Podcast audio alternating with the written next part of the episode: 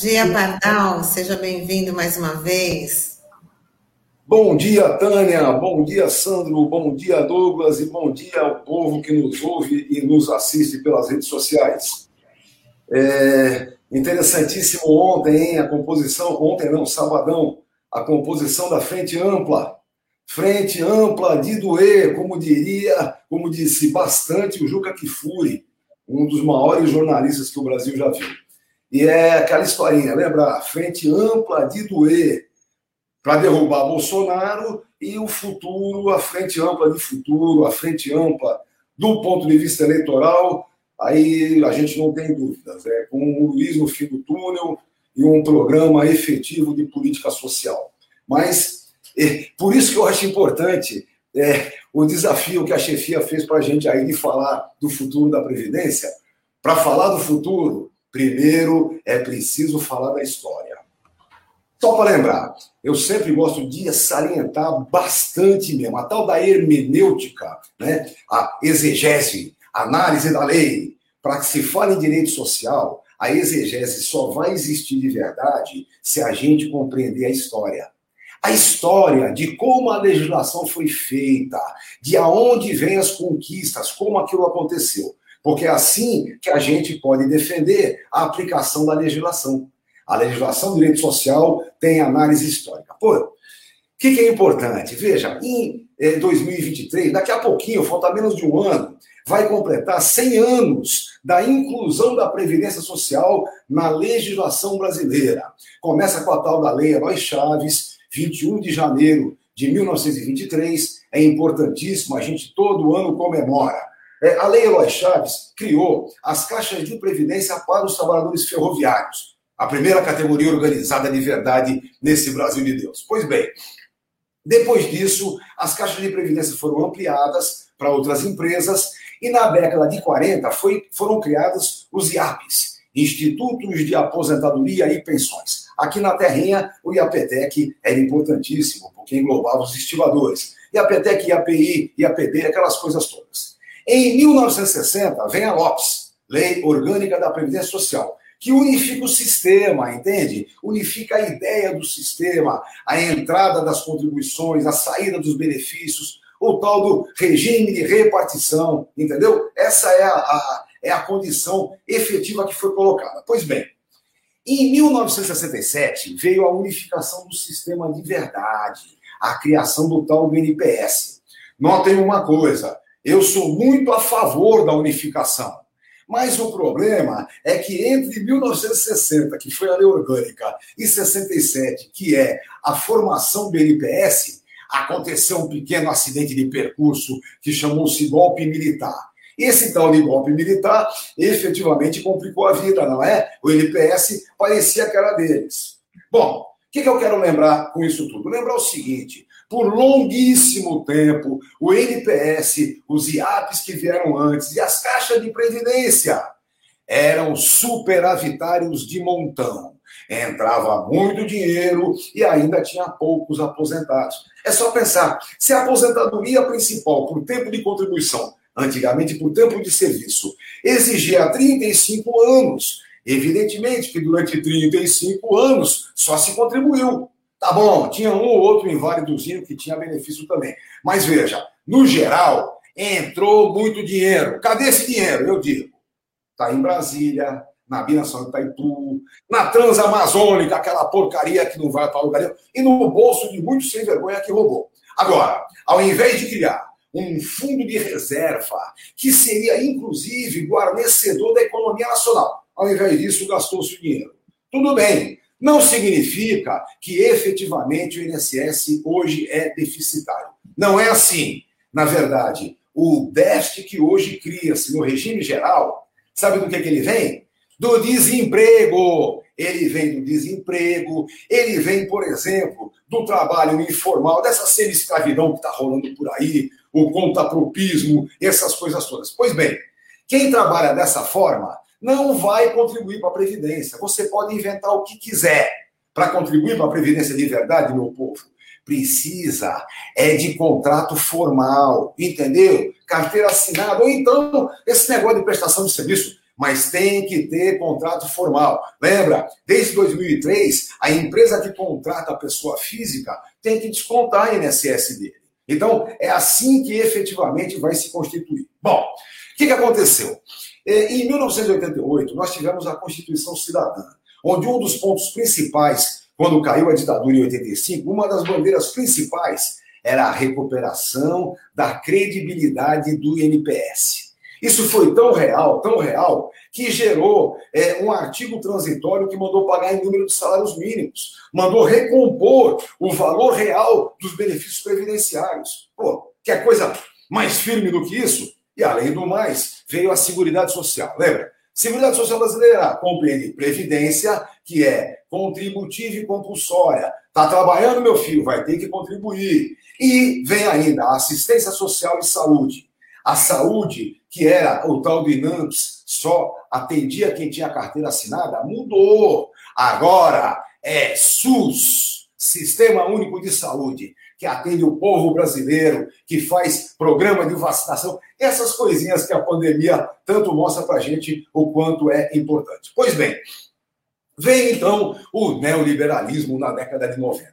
Bateu, bateu, bateu, bateu, bateu e foi torcendo a brincadeira. Por exemplo, em 1998, a emenda 20 determina que o ponto principal da Previdência não é redistribuir grana, garantir o seguro. Não, não, não, não. O ponto principal da Previdência é a manutenção do seu equilíbrio financeiro e atuarial. Entenderam a brincadeira? E com isso, mudou, por exemplo, a base de cálculo. A base de cálculo, que era os três últimos anos, passou a ser todas as contribuições do cara de julho de 94. Então, todas essas mudanças têm é, é, uma questão conceitual. E aí chegamos em 2019, com o golpe de 16, com esse pilantra eleito presidente, e veio essa emenda 103. Só para lembrar, pessoal, não fosse uma luta efetiva que o povo brasileiro fez, a emenda 103 teria chilenizado a Previdência brasileira. A proposta inicial deles era bem simples. Acaba o regime de repartição. Sabe, aquela história de as contribuições que entram no mês são aquelas que usam para pagar os benefícios do mês. Não, acaba. Passa a ser um regime de é, é, capitalização, onde cada um tem uma conta própria. Ai, que bonitinho, cada um tem uma conta própria. E como é que se paga os benefícios que já existem do regime de repartição? Esse pilantra que tem na economia deu a razão. Disse, não, é simples. A gente congela as aposentadorias e pensões por 10 anos e vai sustentando. Não é pouca a sacanagem. Não é à toa, pessoal, que esse governo que está aí, esse desgoverno que está aí, acabou com o Ministério da Previdência definitivamente. Trouxe a Previdência para o Ministério da Economia com o nome de Secretaria da Previdência. Nem social mais manteve no nome, nem isso. Bom, o que, que é importante? O importante é que a luta social que foi desenvolvida não permitiu a chilenização do sistema brasileiro. O sistema brasileiro continua regime de repartição. Perdemos muito, hein? Perdemos a aposentadoria por tempo de contribuição. Essa eu, infelizmente, nunca mais acho que vai ser possível. E perdemos bastante nos cálculos, nas exigências. Por exemplo, cálculo da invalidez e da pensão por morte estão absurdos. Nós já conversamos aqui bastante sobre isso e tenho clara certeza que vai dar muito pano para manga, vai dar muita discussão esse tipo de coisa. Bom, aí chegamos na questão principal. Qual será o nosso futuro previdenciário? Bom, eu disse, o sistema do seguro social em si foi mantido ele continua existindo, é um regime de repartição. Ah, os servidores públicos, na reforma de 2003, foram trazidos para esse mesmo sistema. Então, ele existirá. O que, é que nós podemos fazer no futuro? Lutar, não é? Do ponto de vista da mudança legislativa, se tivermos um bom governo no futuro, vai dar para reestruturar a condição efetiva é, de garantia do segurado a condição efetiva de que o segurado se aposente de verdade. Lembra que eu sempre contei? O meu mestre, Aníbal Fernandes, dizia: aposentar-se é retirar-se para os seus aposentos, abrir vaga no mercado de trabalho e gastar seu dinheirinho no bom lazer do aposentado, vai todo ano para Aparecida, essas coisas assim. Gastar dinheiro, isso é que é importante para a economia. Infelizmente, as coisas já não estão bem assim. E na aposentadoria por invalidez, na pensão por morte, a violência econômica foi terrível. Bom, ah, até para vocês terem uma ideia, eles queriam desvincular o piso mínimo do salário mínimo.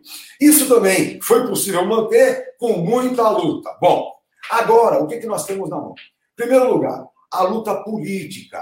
É preciso ir para a rua e é preciso salientar, inclusive com os novos participantes da Frente Ampla, com os amigos tucanos e tantos outros. É preciso salientar a reconstrução do Estado democrático de direito exige atenção especial ao direito social, ao direito trabalhista.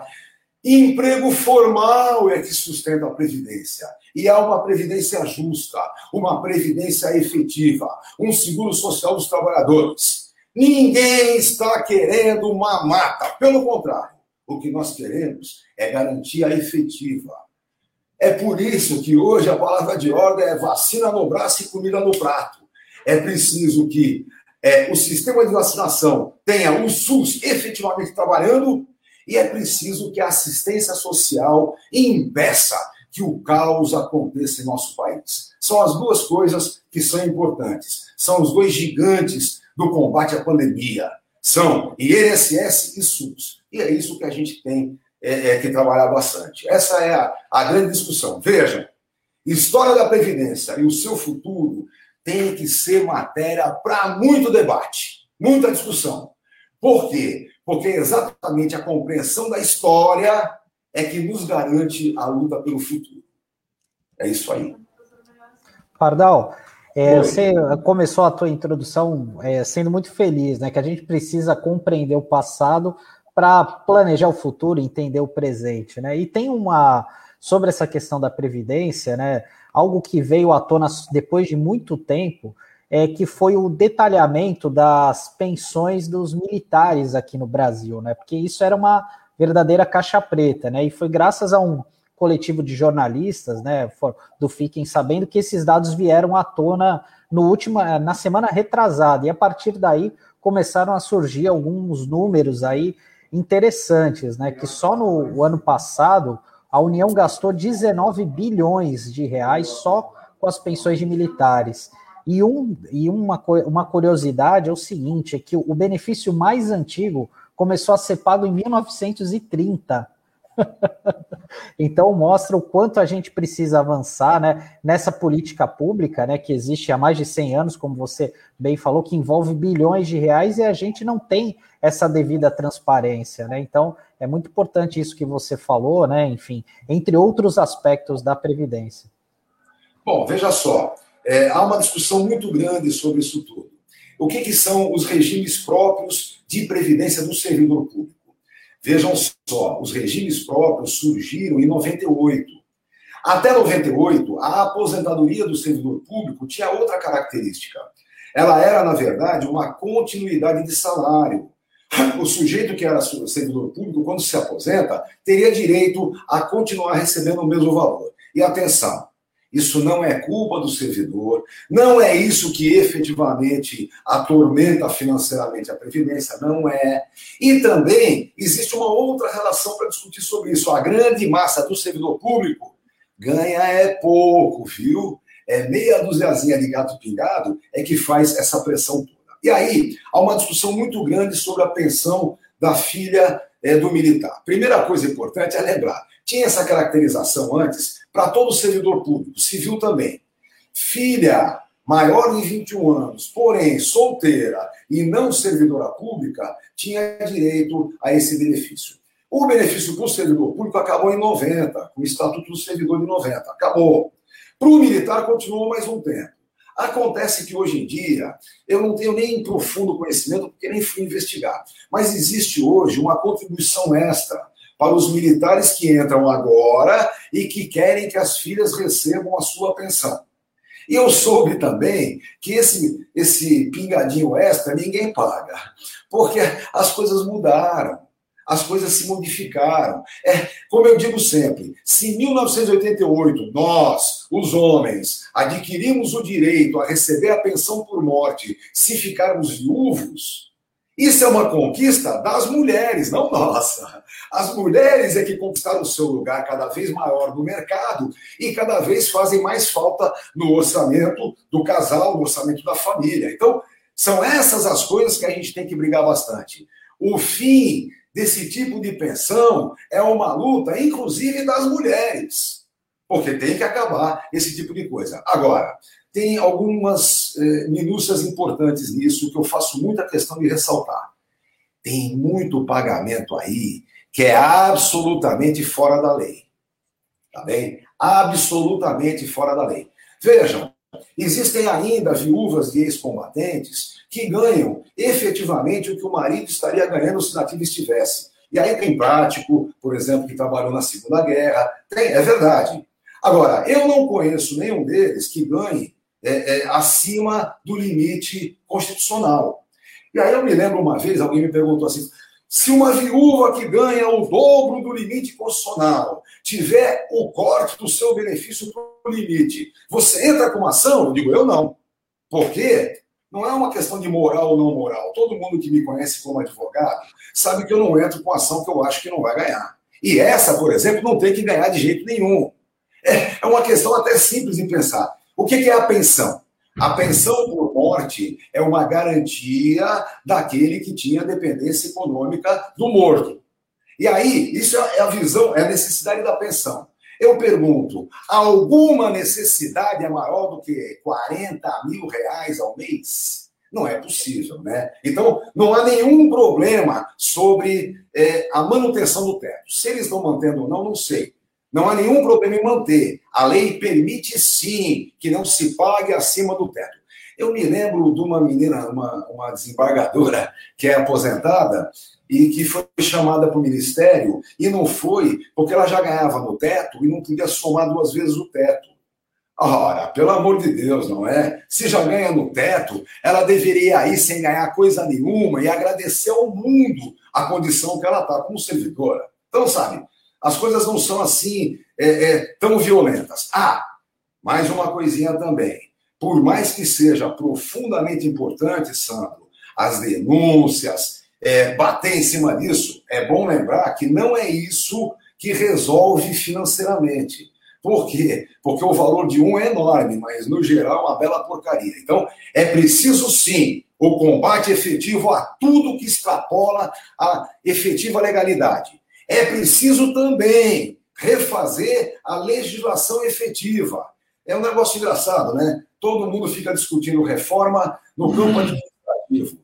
Os caras têm a capacidade de achar que pode acabar com a estabilidade do servidor público. Já imaginaram um estado onde cada prefeito, governador ou presidente entra, manda todo mundo embora e bota os cupins chatões? Mas não tem estado que funcione. Isso não existe. Isso é, é coisa de maluco.